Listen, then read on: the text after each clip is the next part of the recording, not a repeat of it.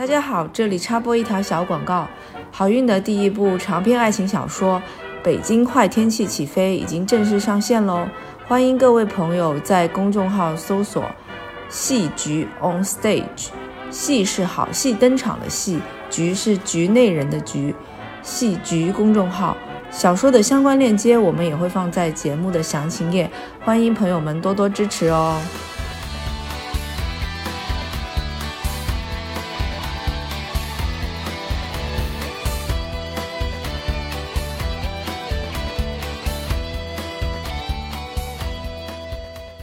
这里是都市丽人，我是好运。今天这一期节目呢，我再次请到了小范。之前他来跟我们聊过一期，他裸辞之后呢，去寺庙进行禅修，还有到景德镇参加制陶培训的各种有趣的经历。那目前呢，距离他裸辞刚好满一周年了，所以特别邀请他返场来跟我们讲一讲过去这一年他到底是如何生活，以及靠什么工作来维生的。我们先请小范来跟大家打个招呼。Hello，大家好，我是小范。然后，呃，其实我现在还是处于一个算是无业的状态吧，可以这么说，所以我又回来啦。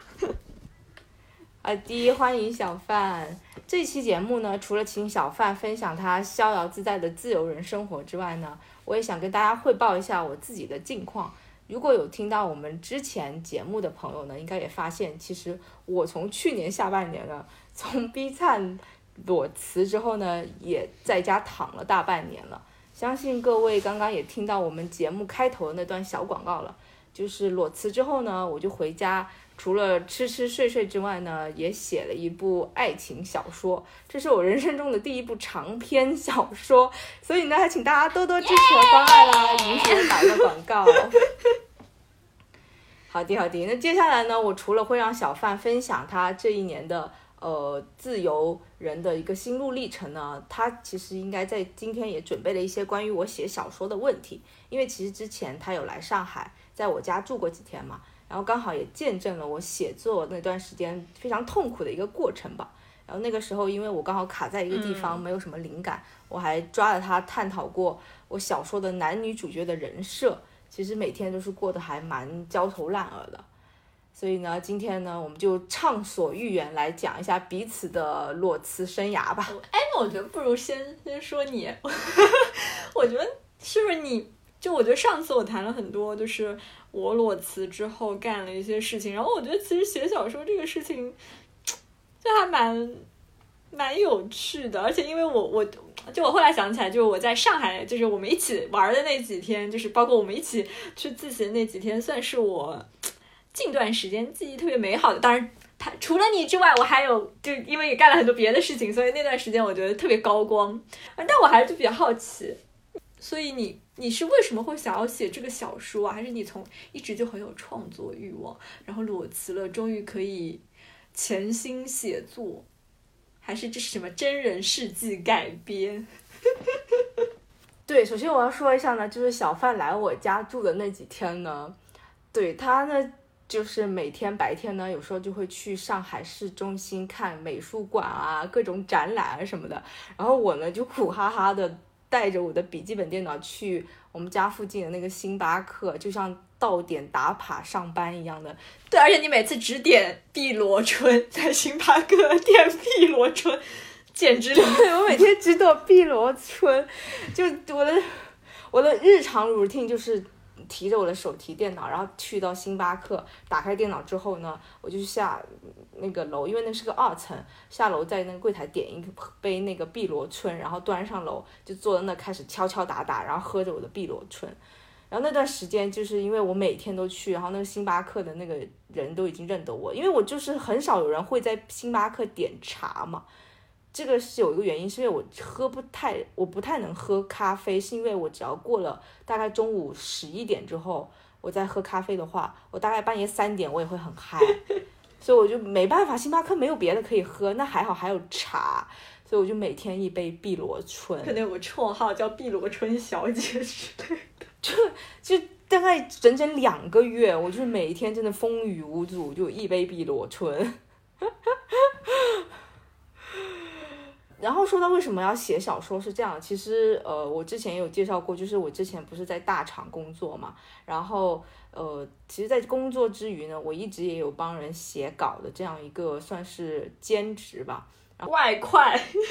对各种公众号写影评啊、剧评啊、综艺，还有各种艺人的采访啊什么的。然后除了这个之外，也会写一些短篇的小故事，但是就一直没有写过长篇的。然后呢，我这不是裸辞回家了嘛？然后我就想说，相信大家之前如果听过我们节目也知道，我就几个大厂也都待够了，我就觉得说。我不能再去别的大厂了，因为再去我真的是去不动了。然后我又不想找工作，我就在家躺着，然后每天去帮人写写稿。但写稿那个钱呢，又不足以维持我的日常开销，所以我想说不能就这样躺着，就开始想说要不来干个大票的。啊，其实也不是大票，就是结果又陷入了泥另外一个泥沼。对，其实那个也不是要大票，就我原本呢开始只是想写一个短篇故事，因为我之前有写过短篇的故事，所以我想说，要不就哎，除了写写稿，不要再写那种啊什么影评啊那种艺人的那种，你知道你们常常看那种八卦新闻娱乐的那种稿子，我觉得还是要写一些就是故事。所以我就想说，有创作性的更有创作，对，就是原创故事。我就想说，写几个短篇的那种故事也不错。然后我就写了一个，我之前其实已经有一个库，有一些库存嘛。然后我就又拿出来修修改改之后呢，我就发给了编辑。然后那个编辑看到就就说，就建议我把它改成长篇。因为相信大家，所以本来它是个短篇小说嘛，还是说你给编辑的是一个大纲？它本来就是一个短篇小说，一个完整的短篇小说，大概就八千字左右，然后已经写完了，然后我又改完之后又发给了编辑，然后大家就知道，其实如果大家爱看就是国产剧或者关注内娱的话，也发现近年来这些大量的电视剧啊、网剧，其实都是经过 IP 改编，呃，对 IP 改编的嘛，然后呢，就是。这个编辑他们也说，现在他们主打的就是说要鼓励作者写长篇，这样可以有改编的可能。因为短篇的话，那个内容题材有点单薄，就不足以可以影视化，所以他就建议我把这个八千字写成一个长篇。然后我想说，嗯，我说我没有写过长篇，他说没关系，你就试试看。那我想说好，反正我在家躺着也是躺着，我就写一下。那当时我跟他讨论下来说。其实，在他们的这个界定来说，如果你能写到一个十万字或者是八九万字，他们也算是一个长篇了。所以我就想说，其实它还是一个中篇的体量，但是他们可以把它就是当做长对中长篇来算。那我想说，好，我现在看哇，八九万、十万字对我说好遥远，因为我就是长期大量写那种可能呃两三千字的那种稿件，就快速出一篇，然后快速的发了公众号那种嘛。我说哇，八九万字对我来说简直是天书，我就写啊写写写。后来我发现，我最后现在这篇定稿的这个小说，十八九万字。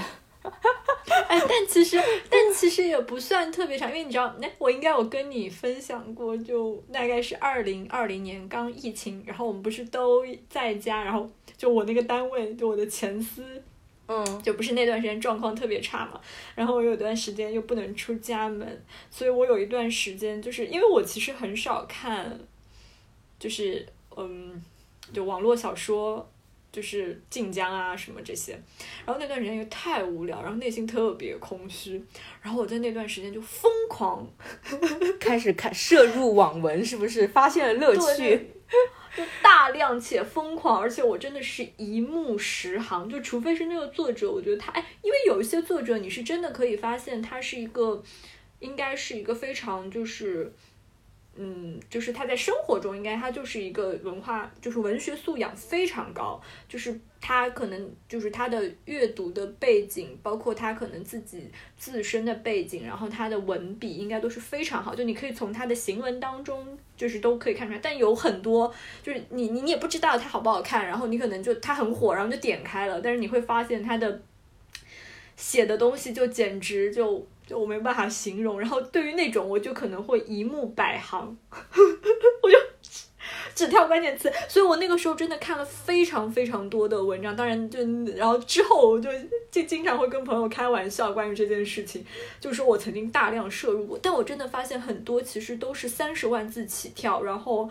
一百万字往上的都有哦，我懂，就是晋江是那种，是都都很多哦，晋江就很多，无限流啊什么的，动不动一百五十万字。我觉得晋江就是很多都是三十二，就二，我觉得十万在那边都算是很短了。然后就他们都是三十，是一个比较基本的水准。然后就有好多都真的是写到一百一百多，然后两一百。一百多张，两百多张，分，我觉得哇塞，对对对，这种网文作者，但但当中也有一些是真的质量对这种网文作者，其实我有研，因为我开始写之后，我就开始大量研究这种网文作者嘛。他们就是说有一些就成熟的网文作者，因为他们是全职写这个之后，他们其实是要靠字数来赚收入的，所以他们基本上是日更，比如说日更就上万字，哇，这对我来说真的是不可能实现的。我刚开始写的时候。别说是日更上万了，我试过日更一百字，就写了大概五十字，我就感觉像一个咸鱼一样，我就瘫倒。因为你懂了，我们就在家，这也是为什么后来我就逼自己提着我的电脑去星巴克打卡，因为我发现在家写，你写着写就躺下来了，躺下来之后你就再也直不起腰，然后你就变得效率非常的低，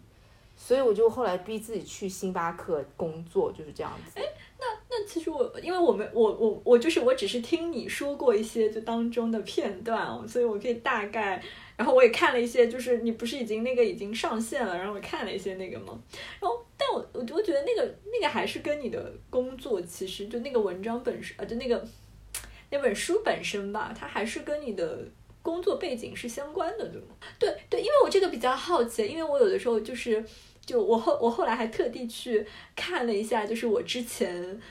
看过的那些 网络小说，然后我就会发现有一些我就非常好奇，他到底有没有实际的经验去做。我觉然后你有一些你是可以非常明显的感觉得出来，比如说有一些，就就有有很多人会写医生相关的文章嘛，就是可能里面的职业背景是医生相关，但你会非常明确的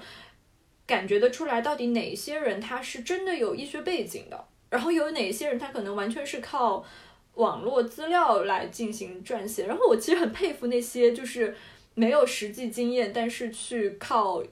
一些资料搜搜集。然后当然那个我觉得还是有一定，还是可以看得出来区别的。但我就非常佩服那种，就我他就然后也有很多不是是那种，嗯，是是娱乐，哎，叫什么娱乐圈文还是什么之类的。这种文章吗？然后他想说，哎，就你就他们好厉害，就可以去揣测 其中的。他说，哇塞，对我非常同意你这一点，因为我也是发现，你真正开始写，你就发现，因为我毕竟不是那种很成熟的大神，然后也是我第一部长篇，我就发现我是那种，呃，一开始写的内容只能基于自己本身的经历出发，但当然我并不是说这本小说是我的什么自传，或者是说。呃，真实经历改变，但是你，我相信我也看过很多作者的采访嘛，就每一个作者，尤其是他们刚开始写文章的时候，除非那种天赋型的作家，或者是比如说像什么南南派三叔这种，就是他们有非常丰富的那个想象力，或者三体啊，刘慈欣老师这种，那刚开始像我这种小白，我真的是最开始肯定是因为自己的经历、自己的情感而产生了一些灵感。所以，我产出的内容肯定多多少少会有一些个人的真实的呃情感色彩在里面。但是呢，所有的艺术作品里面，懂就是电视剧啊，或者是小说什么，肯定也是经过改变，就是经过艺术加工嘛。你必须要有一些戏剧冲突啊，你才能把这个内容做得好看。那一开始可能最开始的底层色彩是你本人的经历，但是到你越写到后面，你越要把这个故事往后延展开来之后，肯定就要加入你的一些呃创作的那个能力在里面。那像我写的这本呢，它是发生在北京，然后同时也在呃有一部分故事情节是在英国伦敦，然后呃故事大背景那个行业呢，就像你刚刚说的，我写的是娱乐圈。还有影视行业，因为毕竟我之前就是做这个东西的，然后我又在北京工作，然后之前我跟你我们都是在那个英国读书嘛，然后我在英国也工作过一段时间，所以就把这些种种的这些呃过往的一些经历啊杂糅在一块，就产出了这样一个作品。那哎，这那样子那那那就是，所以其实你之后会有想要把这个事情职业化吗？哎，说到这个，我也想跟大家说一下，就是写字真的是不赚钱、不值钱，这是这是真真实实的。因为就是我可能写这么多，如果只是纯按字数算稿费的话，可能还不够我一一到两个月的工资，这真的是实话。因为我今天看了一下我前两笔的那个稿费啊，这是非常残酷的一个事实，就是字确实就是不值钱了。相信大家也发现，比如说我们以前看微信公众号，然后现在我们越来越多人不想看微信公众号，想看小视频，想看 B 站，想看抖音。或者像这样，我们听播客，反正就是不想看文字，哪怕你是小说，我也有有声小说，对不对？所以写字真的是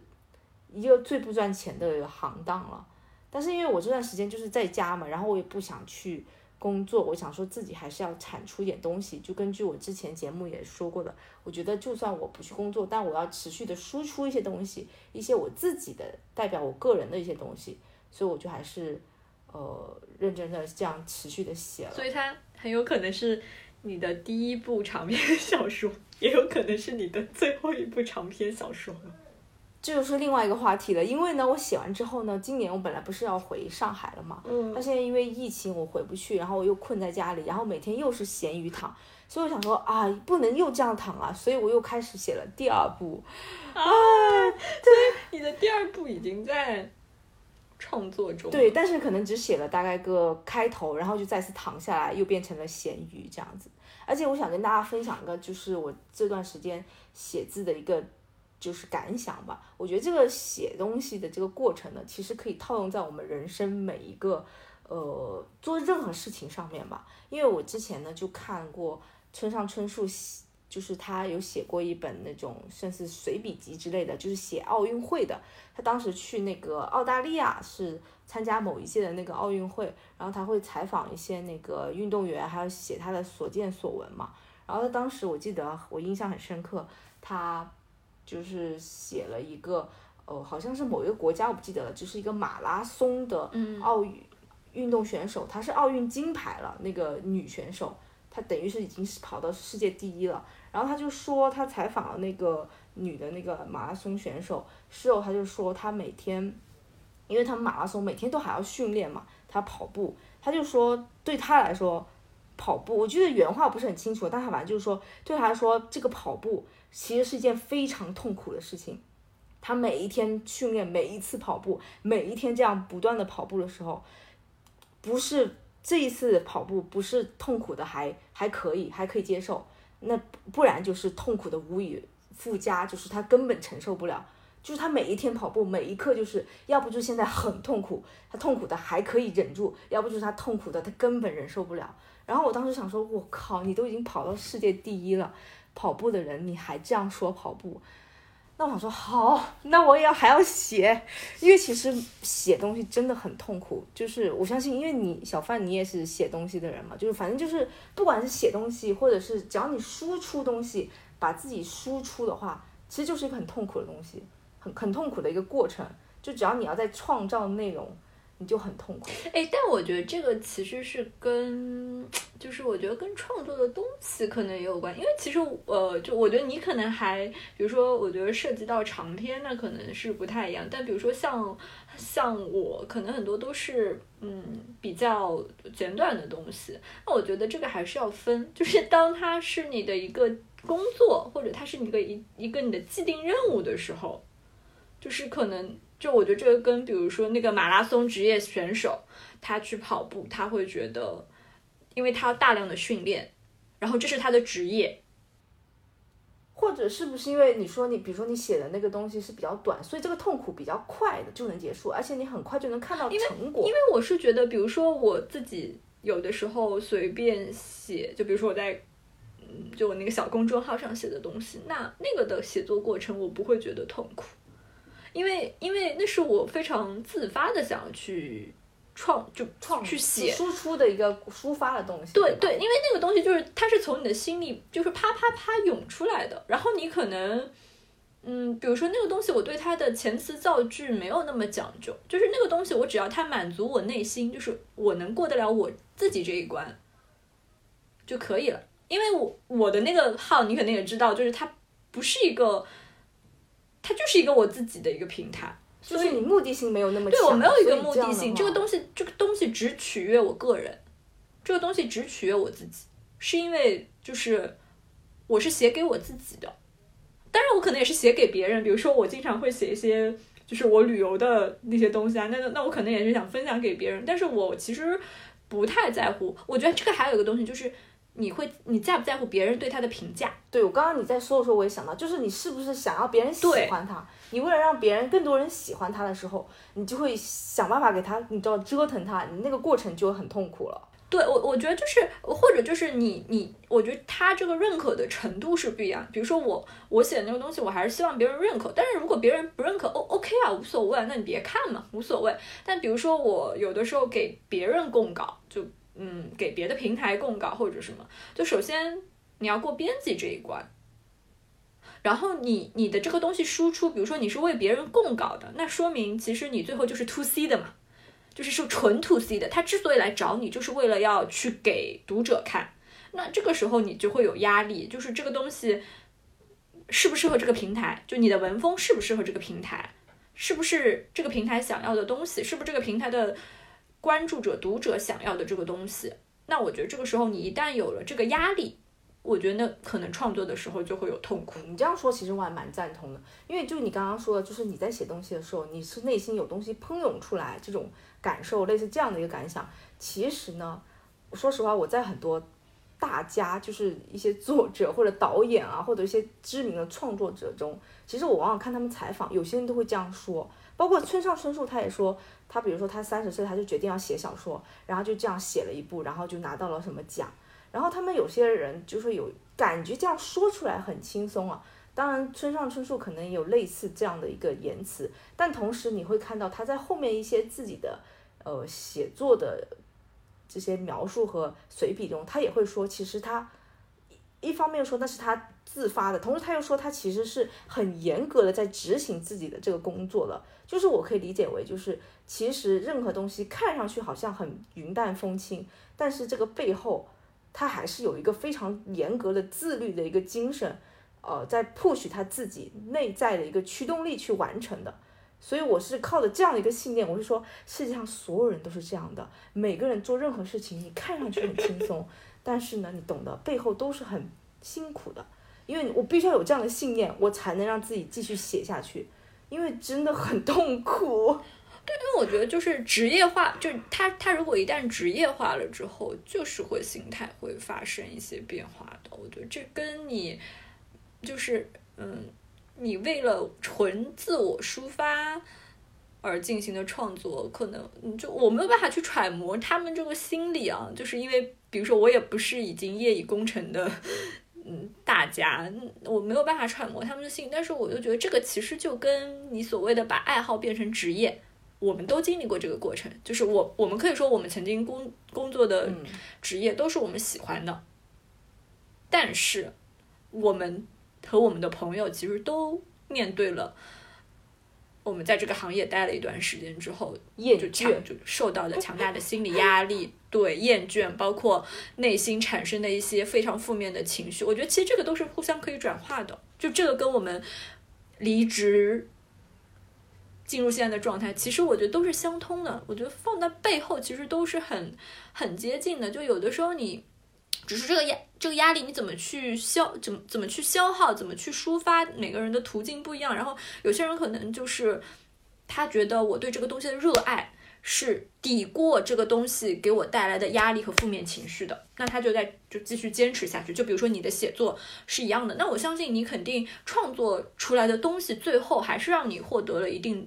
愉悦。比如说它上线了，比如说跟你跟编辑反复的沟通，然后比如说你跟朋友讨论，然后发现哎，我往这边写，然后我突然那条路就通了，然后那个灵光乍现的一瞬间，他给你的那些东西。可能是可以抵过那些痛苦的，包括比如说你的文章之后，你的、你、的你的书之后上线了，然后你可以得到更多的来自读者的反馈，然后可能你会得到一些共鸣，然后别人的对你的好，就是好的点评，或者有一些给你的建议，然后你又从中会得到一些灵光乍现的东西，那就就这可能就会促使你继续往下走。就包括比如说我们其我其实没有完全脱离我原来的行业，因为我现在可能虽然我就是裸辞了，但是其实我还在做那些东西，是因为我还希望说，虽然我就是之前的工作带给了我很多负面的东西，但是我拥有很多就是闪着灵光的那些 moments，然后那些东西给我非常强大的力量，所以我可能还没有完全放弃。我觉得这些其实很有可能都是通的。你刚刚说的这个，就让我想起第二个，就是我，就是这趟写作旅途给我的一个感想，就是就像你刚刚说的，比如说你写完之后，你完成这件事，你经历了那些痛苦过程之后，这个成果会带给你的一些成就感和快乐嘛？其实写这个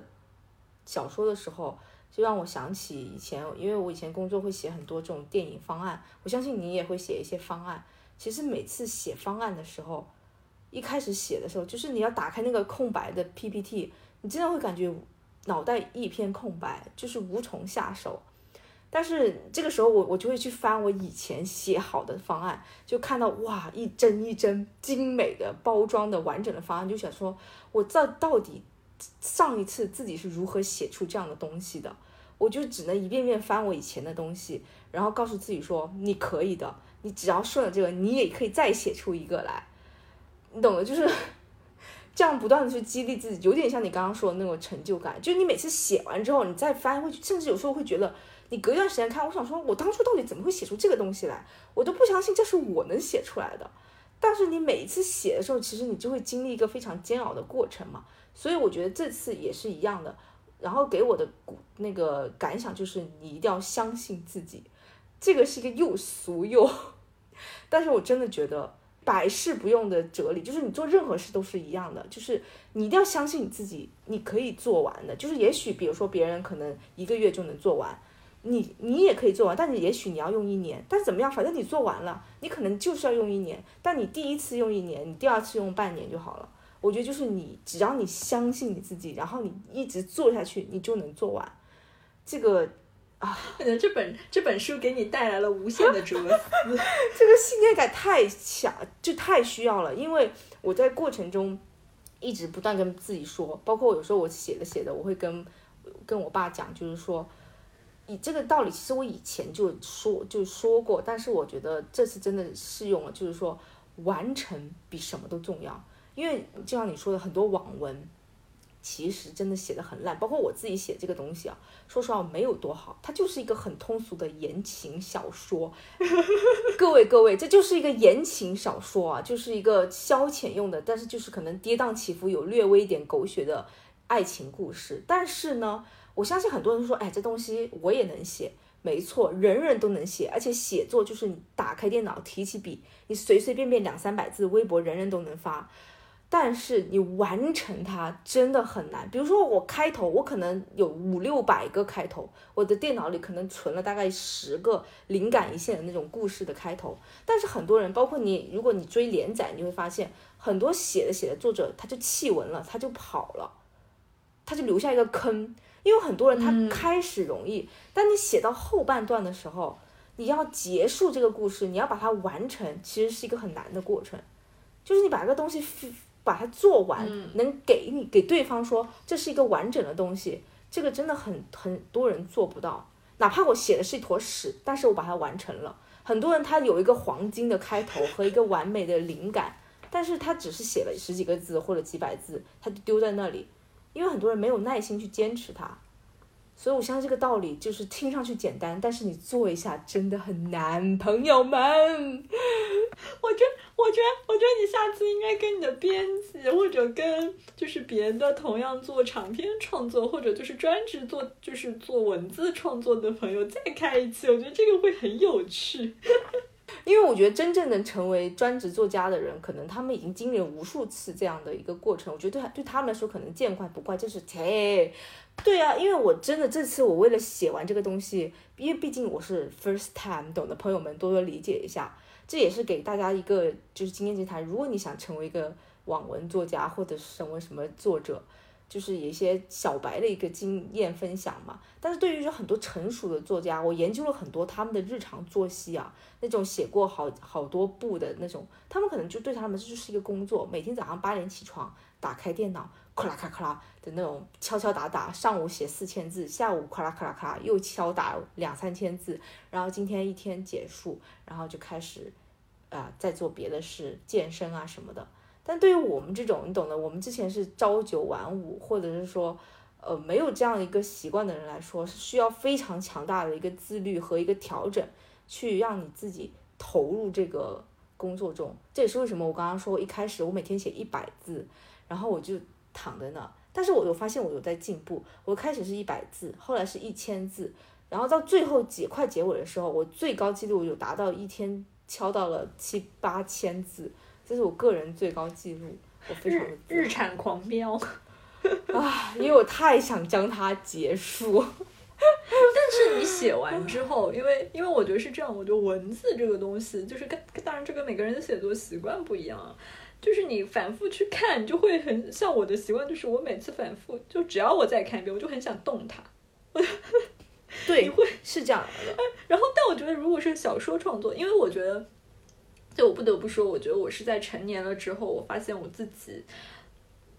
就非常可惜，我觉得我丢掉了很多想象力。就是我我我我我我我，你刚刚说到，你看以前以前做的方案，你会有啊，这个东西竟然是我做的这种感受，是不是？但是我我其实是在我其实偶尔我会去看我初中甚至我小学的时候写的那种小故事，我会有这种感觉，就是我会觉得小时候的自己好有。好有想象力啊！然后我我觉得我我这我觉得这是我到现在都觉得非常可惜的一件事情，就是我我虽然会有写作写东西的习惯，但是我现在觉得，就随着我自己年纪的增增长，然后包括我成年，然后步入工作之后，我觉得我的想象力是在不断衰退的。所以我有的时候会去看一些短篇写短篇或者写长篇小说的作者，尤其是我有一段时间跟你说我非常喜欢陈春成。我觉得他们的想象力让我非常之羡慕，对，而且我有一段时间都甚至发现自己已经丧失了比，就是比喻、打比方，就是比喻做一个东做一个比喻这个能力，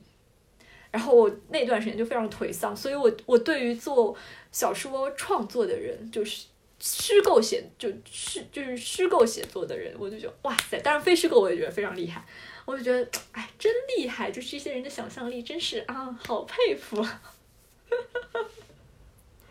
其实之前我们聊天，你有跟我提过这个，所以当时我就有鼓励我说你写啊，你提起笔就写，因为你也有给我发一些你呃之前帮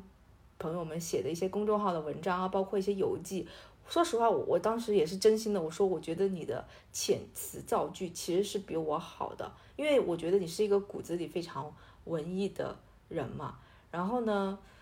你就说你你平时也一直帮一些各种各类公众号写一些生活的那种散文啊或者随笔。我就说你对啊，你就继续这样写，就像我这样。其实让我们都知道，写这种文章，不管长篇短篇，不管怎样的文章，其实稿费确实都是很。低的，就是不足以我们呃去维持一个正常的生活。比如说像我，呃，比如说如果我离开 B 站，然后我再去一个平台，说实话，我的那个每个月的工资是非常可观，呃，可以支撑我。对，没有虽然没有说到什么总监级别什么的，但是就我过往经历，其实毕竟我现在在上海的房租每个月要七千块。大家想想，然后我现在丢失了这个，对对，你是其实，在潜台词告诉大家，我的薪资大约是多少，也没有。但是我想说，就是你看，我现在丢掉了每个月这样的一个工资，然后我要自己交社保和公积金，这是一笔非常大的一个开销。但是我觉得这这半年，我觉得不亏。虽然我写这个长篇小说，那个稿费可能就我一两个月的工资，但就像我说的，我觉得这是我的一个作品。写了我的名字，虽然他可能不怎么样，不会在历史上留下任何的 印记，但是我还是觉得很自豪。而且我比较就是之前我也说过，就是我爸妈他们也是很支持我，就是不会像有些家长可能会给很大的压力啊，就是 push 他们去找工作。我爸是一直很支持我，就是有自己的作品，然后跟我说慢慢来，同时他也会跟我讲很多，呃，给我哎，所以你爸妈看过你的小说吗？还没有，因为最近才上线嘛，我打算给他们看一下。但因为这个你懂的是言情爱情小说，就是 受众不是他们，而且我还写了一些，啊，其实我不知道编辑有没有删掉。其实到后半段，欢迎大家订阅啊，大家要一定要去公众号订阅。后半段呢，我写了一些羞羞的故事，为了增强故事的。戏剧张力有还有不少就是儿童不宜的片段，当然不是那种特别色情的，但是就是有一些开车爱对爱情故事中必备的元素，所以呢就是欢迎大家看，就是只能点到这里了。所以我就觉得说这半年啊，甚至快一年了，因为疫情的原因，我觉得也不亏了，就是也算是一场经历。而且我一直说就是我不想再回大厂了。我也我希望通过可能写这个小说，可以展开我另外一种人生的可能，这样子。虽然说目前很穷，但是没有关系，懂了。就是这也像我刚刚说的。对啊，我我觉得我觉得你回望，如果你说啊，我我我我待业半年，或者我辞职半年，但是我写了一部小说，我觉得听上去很不错。对，就虽然没钱，但是我觉得这些经历就是让我得出了我之前刚刚我说的一些信念感，很唬人。所以，因为有了这样的信念感，我也变得更相信自己。之后，我觉得可能你的人生会变得更加淡定。因为以前说实话，在平台里面，我每天都过得很焦虑。我就是在那个大厂里，每天这样轮轴跑，我每天各种开会，然后各种被 at，然后各种盯，然后各种飞书，然后就要立刻回别人，然后立刻做一个这个项目。但这些项目其实就是写在简历里，然后我离开了之后，其实没有任何意义啊。这些项目都是那些艺人的，都是那些热搜的。就是没有我的名字，我很痛苦。我觉得，如果如果如果这么想想，我就觉得，就就可能，甚至这个作品带给你的启发，会比作品本身，就这半年你收获的可能会比这个更多吧。当然，你也收获了，不一定啊。你之后也许还能卖版权，然后你就变成了一个版权富婆。唉，希望希望有人买我们版权嘛。我其实我真的很便宜的这个小说，欢迎大家洽谈啊，留言、微博或者是。你的观众群体里面有吗？有有类似于做 IP 采购的人？对，一切都好谈，各种影视、广播、漫画、小说都开放中，好吧？谢谢大家。好的，然后这么前面讲了那么多，都是关于我这半年写作苦哈哈的一个经历吧，然后。接下来呢，就要开始聊一聊小范你的自由人的快乐生活了。因为说实话，我觉得，但我真的不是苦哈哈，我真的还挺快乐。对我刚刚就想说，我觉得你整体一直给我呈现的就是一个比较松弛，以及呃，也不是完全像我这样，就是我一躺可能就是完全这一个月什么都没做就咸鱼躺。但我觉得你一直是有一个呃调节，就是偶尔隔隔五隔三差五就会有一些项目，同时呢，你又呃不会丢下自己的。户外活动，比如说你今天又去划船了，然后你以前也很爱露营啊，偶尔吃个饭，而且你在疫情还没有严重的时候，你常常周游全国各地，就是维持的这个 balance 特别好。所以来给我们讲一下你过去这几年，呃，不是过去这几个月做了哪些项目啊，去了哪里玩啊？来吧。嗯，我我我觉得，我觉得其实我我我离职应该是。到四月中旬是整整一年，然后我觉得这个一年它其实很像一个上下波动的曲线，因为其实我刚离职的前两个月，我不是完全的无业，我有一个没有手上有一个没有做完的项目，所以其实那个时候我是一半的时间需要工作，然后一半的时间可以完全自己调配，然后我也不需要呃 in house，所以我可以。选择自己比较自由的工作的场地，然后也有收入，所以那个时候其实我当时就想着，嗯，然后就心态也开始从工作当中抽离出来了。然后那个之后，我有两个月、两三个月的时间是完全没有收入，只有支出，没有任何收入。然后，但是很就是因为我给自己设定的，我当时给自己设定的离职的。就是无无待无业的状态，应该是至少至少三个月到半年。然后那嗯，其实是我应该就之前如果大家听过之前那期节目，知道我应我是存够了，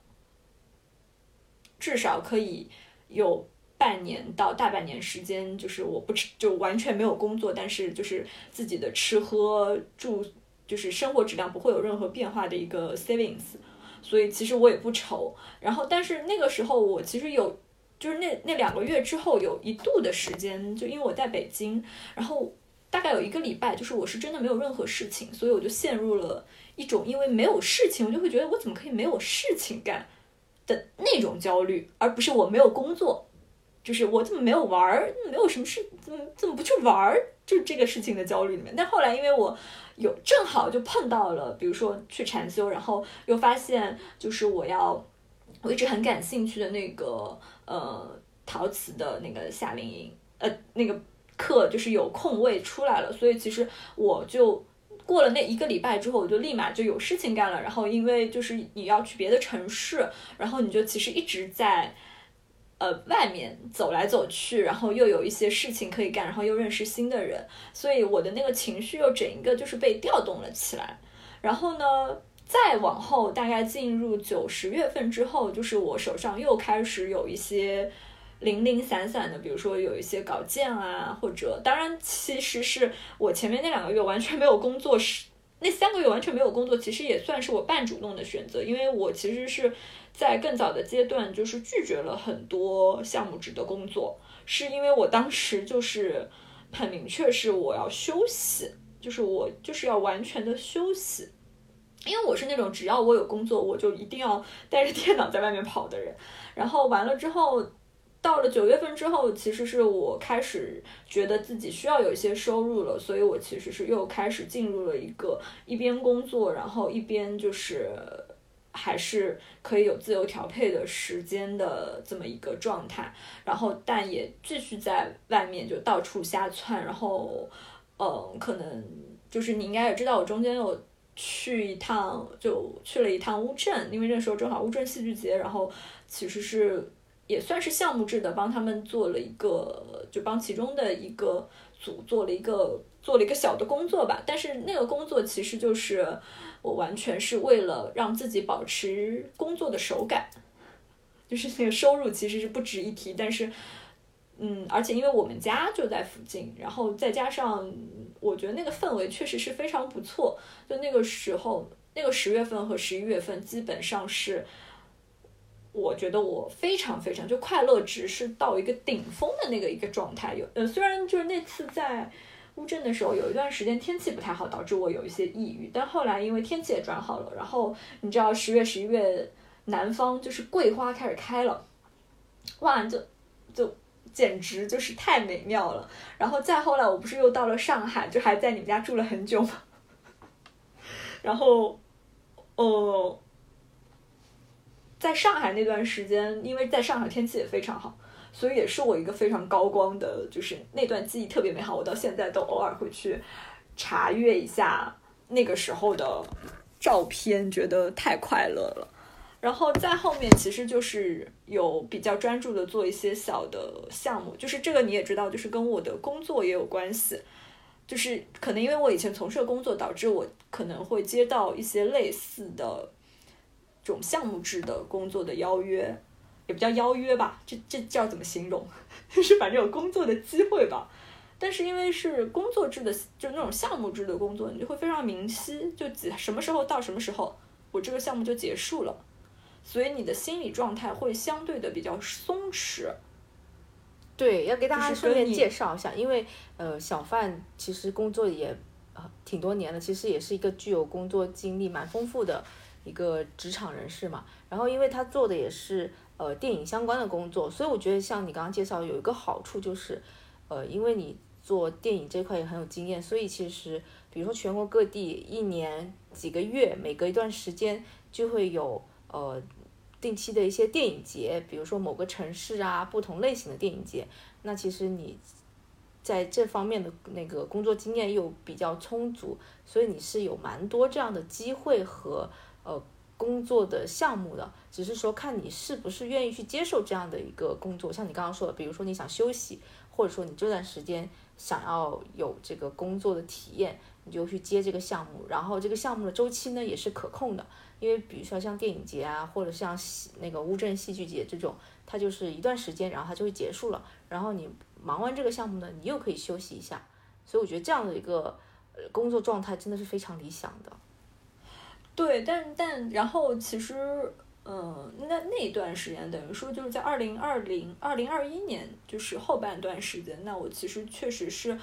北京和就一半的时间在北京，然后在北京基本上就是休息，然后跟朋友玩啊、溜达溜达之类的，然后一半的时间可能是在外面玩或者有一些工作，然后那那个时候我觉得能你能到处窜窜，心里就会也比较活络。但是像今年，就是你也知道，就整个疫情就开始在各地说了都是泪。有对，所以所以我基本上就是被，也不叫被困在北京吧，就是当然也有一些工作上的问题，就是原因就导致我需要就是需要留需要在北京。但是，就因为你有一些工作上，你就导致你，你可能比如说你出去一周，你不一定回得来，所以你又不敢出去，就是，就整个人就是这样一种很犹豫的状态。所以我其实一直都在北京，但是我就觉得，就就就我有一个很意外的收获，就是我第一次这么认真的过完了北京的春天。踏青啊之类的，看花啊之类的是不是？对，我就基本上就是我现在的工作方式就有点离奇，就是只要天气好，那那天我就不会工作。那天的白天我就不会工作，或者我会做很少的工作，可能在上午就完成，然后下午就会去马路上就去胡同啊，然后去公园里面逛。哦，然后我会在周末的时候工作，因为周末人很多。对，因为我记得你一一直是一个非常热爱户外活动以及热爱大自然的人。因为之前如果小范，如果大朋友们有听过我们之前另外一期节目，小范有跟我们来录一期讲露营的故事嘛？就你一直是一个很喜欢呃在享受大自然跟户外接触的人，所以我觉得。就是如果赶上天气好的时候，你又不用上班，对你来说应该是一个非常幸福的时光。对，我觉得这个就是可能为什么我到现在还没有去找一个全职工作。当然，嗯，我觉得这个你也也不得不说，我确实是还，我觉得这是我个人的原因，就是我其实到即使我已经考虑了一年，我觉得这种情况肯定比较少见。就即使我已经考虑了一年，我其实。我不知道这是一个好还是不好，其实可能是更不好的一个心理状，就不太好的一个情况吧。就是我还是没有想清楚，我下一步应该是什么样子的。就是，所以我还是保持了这么一个状态，就是，就是我现在的状态，就是我那天跟我朋友讲，就是很快乐。就是我可以跟每个人说很快乐，每个人听了也会觉得你很快乐。但是其实等于说就是，嗯，我的生活的质量和我的职业的道路很难发生一个质的改变，就是是一个就是质的飞跃，就是现在的状态是很难发生的，尤其是在生活，因为其实就。他的收入可能就就是只能保持你的一个生活的现有的这么一个生活质量吧，就是你不可能暴富，除非比如就跟你一样，就除非你版权卖了 IP，你可能会暴富，不然其实这个收入可能就是维持你一个生活的质量，它不会给你一个就是突然很大的加量。我那我觉得这个状态只适用于比如说你单身。然后，没有要人生要进入下一个阶段的状态，那我觉得你可以享受自己。我我只是说，如果也有人想要裸辞或者怎么样，就是你你你如果就是想要享受这样一段时光，那我觉得还是非常快乐的。我明白，因为我觉得，呃，你刚刚说的这个没办法有个质的转变啊，其实有一个原因是你刚刚有提到，就是说你虽然裸辞了，但是呢，你现在偶尔做的项目啊。以及一些工作，其实还是跟你原来就职的那个单位的工作内容是有相关的。就是你离开这个公司，离开这些体制，只是因为你不太喜欢这样的工作模式了，你想要休息一段时间。但呢，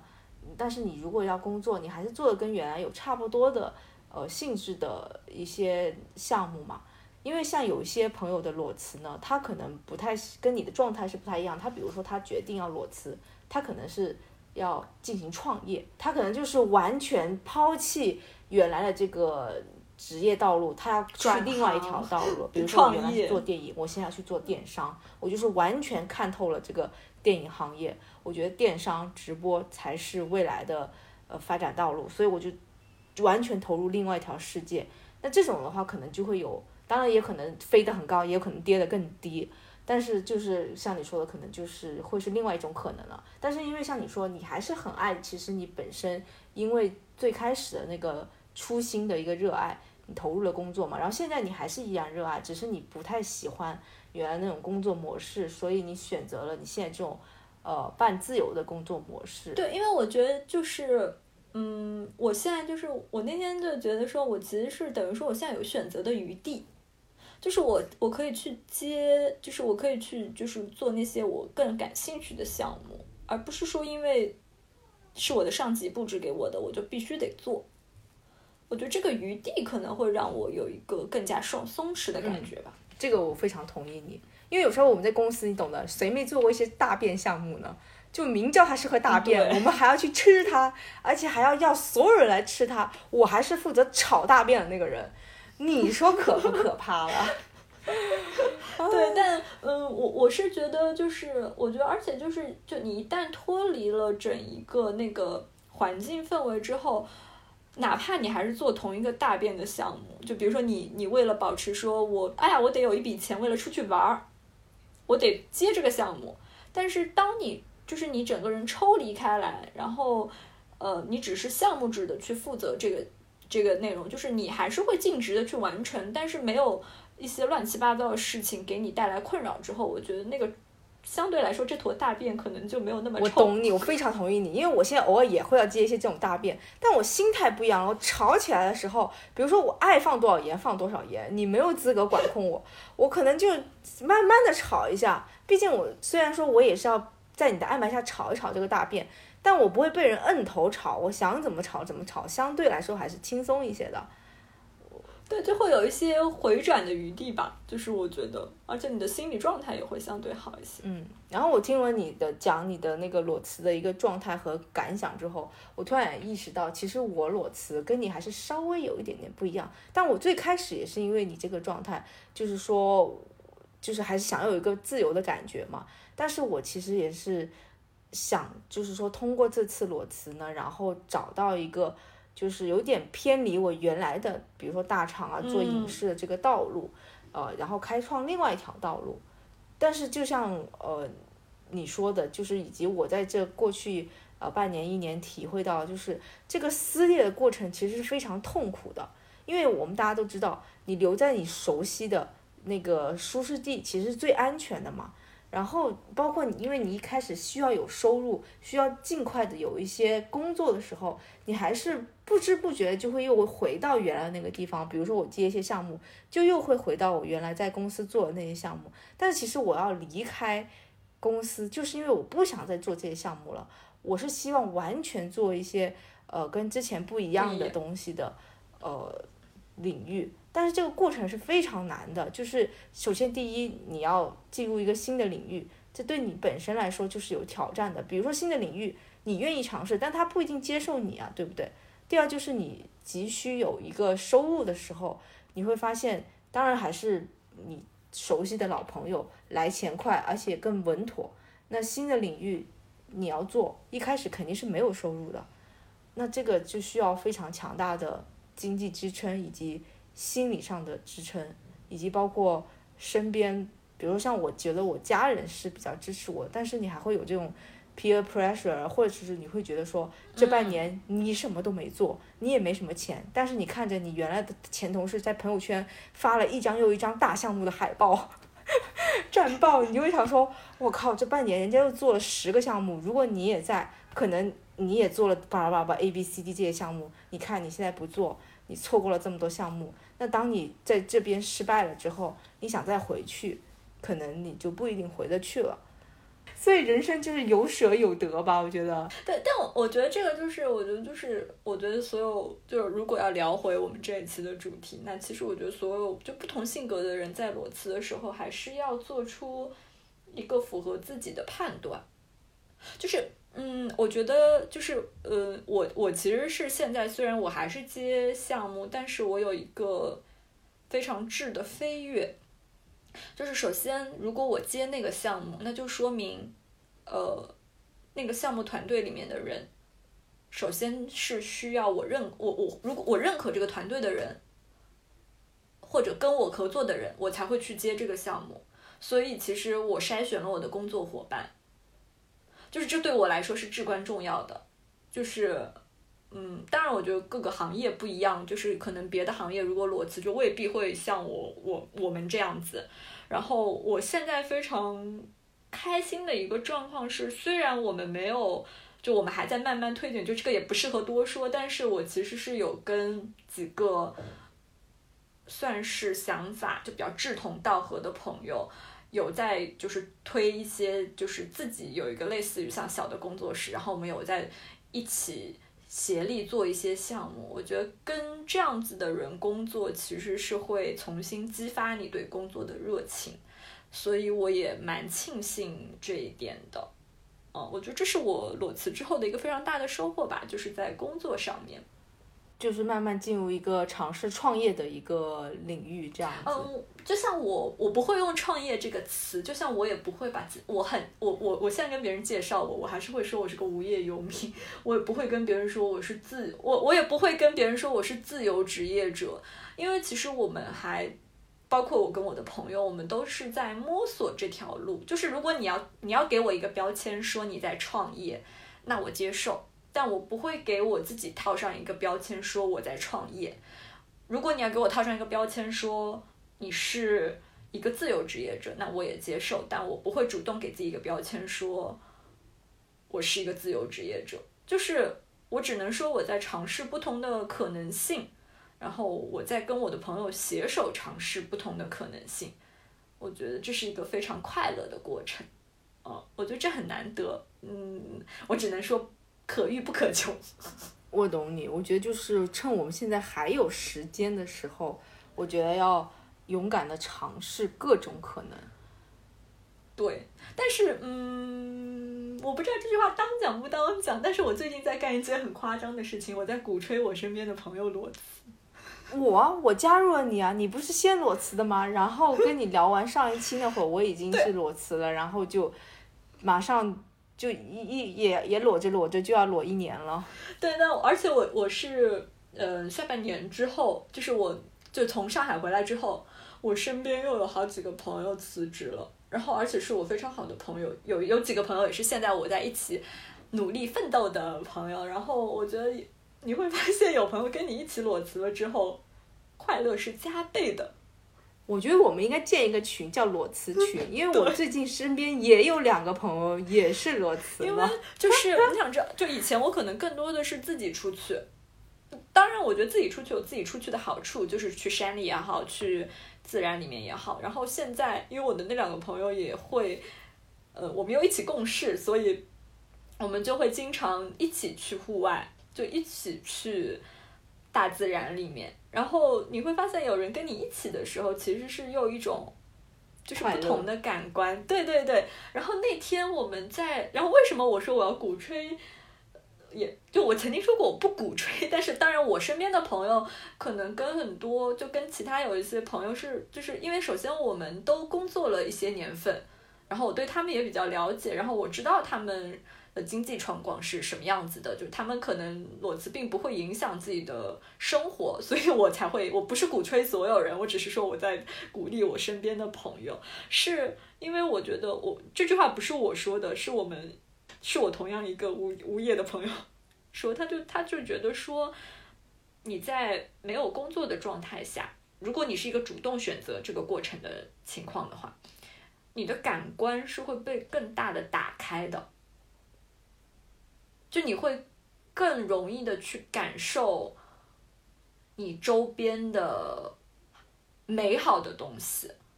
和一些变化，就那天我们在聊天的时候，他说到这个东西的时候，我觉得，那我脑子里，当然这因为这是我们共同经历的事情，所以就是他说，你会知道结冰的河流是什么样子的，你会知道山谷底下吹上来的风是什么样子的，你会知道山桃花的花瓣打在你的脸上是什么样子的。就他不是在作诗，也不是非常矫情，但这就是，就是我们感受到的东西。就这个东西是可能你在工作状态下，你因为比较疲惫，所以你你的整一个感官你的毛孔没有那么打开，你可能没有办法那么仔细的感受，甚至你没有办法仔细的观察北京的树是怎么慢慢变绿的。我的天哪！好了，我一方面呢觉得可以理解你刚刚说的这个你朋友的这个言论，一方面我又觉得呢。啊，确实是文艺分子啊。首先，我觉得一句话总结就是，这个非常好解释，就是因为平常如果你一直在工作，你根本没有时间去感受这些啊。比比如说你，你我说白了就是你你平常你开会在公司，我一边对着电脑一边吃饭，我根本顾不上吃的这鸡腿什么味道。你没有工作了，我咬那鸡腿，我都觉得鸡腿特别香，我能闭上双眼感受那个肉的稚嫩。因为你忙起来，你根本顾不上啊，就是这么简单。对，但是，但是我就是觉得说，如果我只是想要表达是，如果你在，嗯，你的就是硬性，就是你的物理条件和你的心理条件都达到了的情况下，就是我觉得如果有机会去停下来休息一段时间，感受。对，休息一段时间去感受，我觉得不常为一件好事，是很，对，是很难能可贵的。因为其实是，嗯，在目前这个阶段，就如果你已经成家立业了，那就当我放屁；如果你刚刚开始工作，然后那也不合适，那也不合适，不是特 收入也不是很稳定，那你也当我放屁。但是如果你已经到了一个嗯还可以的状态。就是，但你又觉得很累，那你不妨可以尝试一下休息一段时间，然后真的去放慢自己的脚步，然后去观察和感受，嗯，美好的生活是什么样子的。我觉得这个很难得，就是我觉得现在有机会去感受这样子的感受，其实是成成本最小的时候。你这形容让我突然想到。这个适合单身大龄职场女性，男性也可以了。呃，是的，男性也可以。对对对，就反正就是，就是你不要有，如果你没有年龄的焦虑的话，因为就像你说的，你其实也会有 peer pressure 嘛，就是这是肯定的事情。对，但我觉得这个是呃，你过了某一个阶段之后，你就不会有了。比如说，我觉得 peer pressure 可能会在。呃，你工作三五年那段时间，某一个时期达到一个顶峰，但我觉得一旦过了那个顶峰之后，你又会有另外一种状态，就是老娘爱咋地咋地，你管得我呢？我现在就想要自己舒服，我就是受不了你对方的怎么样了，所以呢，我就觉得，那我要选择一个我舒服的状态去活一下，因为我已经辛苦了那么久。我未来可能还要继续辛苦，而且如果将来我结婚了，我生小孩了，我会更辛苦。那为何我不趁现在我能轻松一下的时候，我轻松一下呢？对啊，但是哎，反正我是觉得，就是如果你处在一个非常犹豫的边缘，那我觉得不妨尝试一下。但是就是我觉得这个跟每个人的心理状态也不一样。就我有朋友是，呃，他到现在也没有跨出这一步，是因为他就是没有工作，他就会焦虑。就是他意识到自己会这样，所以他一直没有做这步。那我觉得也是正常的，因为很有可能有些人就是你还没有来得及去感受，就是你的感官还没有被打开的时候，你可能已经被焦虑吞噬了，也是有可能。嗯，而且确实是，我不知道你会不会有这样子的感觉，就是我现在，呃，呃，就是等于说，我只能说是，嗯，摆脱了一个。全职状态之后，就是到目前这个状，我其实现在的心理状态就偶尔我会有一种失重感啊。当然，这个说法也不是完全我说，因为我最近在看杨潇的《重走》，然后正好看了他在那个什么一席上面也有提到这个词，然后我当时觉得，哎，这个说法其实也挺适合描绘我现在心理状态的，就是，但是我们俩的失重感，我不知道是可能也不太一样。我的失重感是因为，就它不是不好，就像你去玩过山车，失重感是给可以给你带来快感的，对吧？但是，但是失重感有的时候就会让你啊，然后也会让你有那种悬浮感。就我觉得这个可能就是因为就是，呃，还是跟，就是你可能没有完全明确你前方的道路是什么样子的，就是可能这也是为什么我，嗯，我我没有给自己贴上那两个标签，就是我没有给自己贴上创业或者没有给自己贴上自由职业者标签的原因，是因为我也没有完全想好是不是我将来就会走这两条道路当中的一条。然后可能也就是因为我没有完全确定这个，所以其实会有偶尔会有一种悬浮的感觉。我懂，就是因为还是有不确定。但这并不代表着它完全它不好，对，可能就是不确定性带来的。但我觉得人活着就是不确定的啊，所有人都有不确定性，就算你在上班。但这双鱼座就是比较 sensitive。嗯，也是了。就是，反正我觉得这个不确定性没有关系，人人都会有，不论你在高处在低处，你成功或失败，永远都会有这个不确定性。我们就拥抱这个不确定性就好了。是的呀，就是你也不知道今天、下一明天会不会被封在家里。哈 哈好的，好的，今天非常感谢范小范给我们聊了那么多裸辞一周年的心得。我相信对很多正在工作或者想要辞职的朋友会有一些启发吧，会有一些启发。因为我觉得每一个在职场上的人，只要你在上班，就是我每一天我都想辞职。我不是在去辞职的路上，我就是在想辞职的路上。就是你每一天，你不觉得每一天都有想要老子不干了这种想法吗？但是我咬了牙，一天又一天。但也许总有一天，老子就辞了。那也有可能，就像你说的，我就一直坚持。虽然我们已经要进入尾声了，但是我突然想起来有一点，其实我觉得还有一个就是，我现在越发觉得坐班很泯灭人性。没错，这也是我想说的，就是我我你看，我现在还没到一年，但我就觉得我已经回不去要坐班的工作了。因为我觉得很多时候，你可能真的不是排斥。完全的工作，而是就是有些时候，其实真的就是没有必要被囚禁在一个格子间里面。就是可能就是我觉得一个是工作太忙会导致你没有时间去观察四周，还有一个是格子间也让你没有办法去观察四周，包括通勤，包括打卡，我觉得其实都是会让工作。的负面情绪加码的一个东西，反正至少对我是这样。但是你不坐班就需要非常强大的自律性。但是当你有工作内容的时候，就是你 你是有 deadline 的时候，还是可以。我我只是说比较坐班和不坐班嘛。对对对，那确这个跟裸辞其实概念，对啊，其实对，其实就跟这跟裸辞又不太一样。因为我觉得很多人想要辞职，包括我我我现在反过头来想，其实。不完全是，当然有工作内容，我我肯定是有工作内容和工作方式的一个一个一个一个一个负面的情绪，嗯，但是我觉得更多就是坐班，就因为我其实是经历过坐班不坐班，要打卡和不要打卡，就各种状态在同一家公司，就完全心理状态就不一样啊，就即使是在打卡和不打卡之间。的心理状态都是不一样的。就是你不打卡，我可以接受。比如说我不打卡，那我一天要做满八个小时，OK 啊？那我我可以早五分钟，我就是我那五分钟足以。比如说我早晨